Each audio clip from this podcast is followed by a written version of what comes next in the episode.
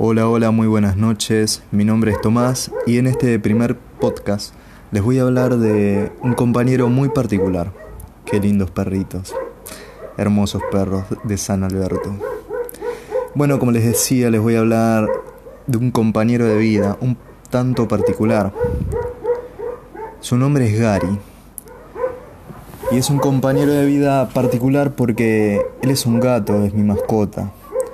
Pero no lo llamo compañero de vida por el simple hecho de que viva conmigo, sino que lo llamo compañero de vida porque estuvo en momentos muy difíciles en los cuales eh, en ese momento yo no quería compartirlos con familiares o, o con amigos Solo necesitaba quizás solo su mera compañía, una caricia, un maullido, un ronroneo con esos ojos intensos, verdes.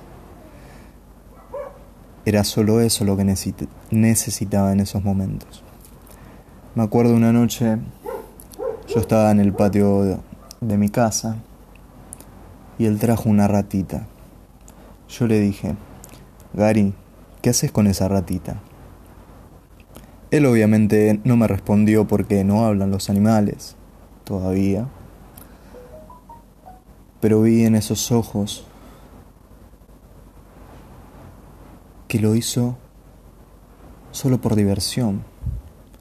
Trajo esa ratita a mi casa, al patio de mi casa precisamente. Y no sé, con la intención... Gracias Maxi. Con la intención de que juguemos, tal vez. Y yo me puse a jugar con él y la ratita. Fue una experiencia que nunca voy a poder olvidar. Y fue muy intensa porque fue algo que nunca había compartido con otra persona. Nunca alguien vino, me trajo una ratita y nos pusimos a jugar con la ratita. Así que por eso fue un momento muy especial. Después recuerdo un poco más actual en el tiempo que Gary vino con una patita rota. Yo le dije, ¿qué te pasó en la patita? Y otra vez él no me respondió porque los gatos no hablan, los animales no hablan. Y yo me pregunté, ¿por qué esa noche no lo metí adentro? No lo salí a buscar y lo metí adentro. Yo sabía las consecuencias de eso. Pero bueno, lo hecho hecho estaba. Fuimos al veterinario acá de Villegas que es gratis. Y ahí se armó un vínculo más fuerte del que teníamos. Porque él estaba en un lugar que nunca había visitado, al igual que yo. Pero él estaba muy asustado. Muy asustado en ese momento.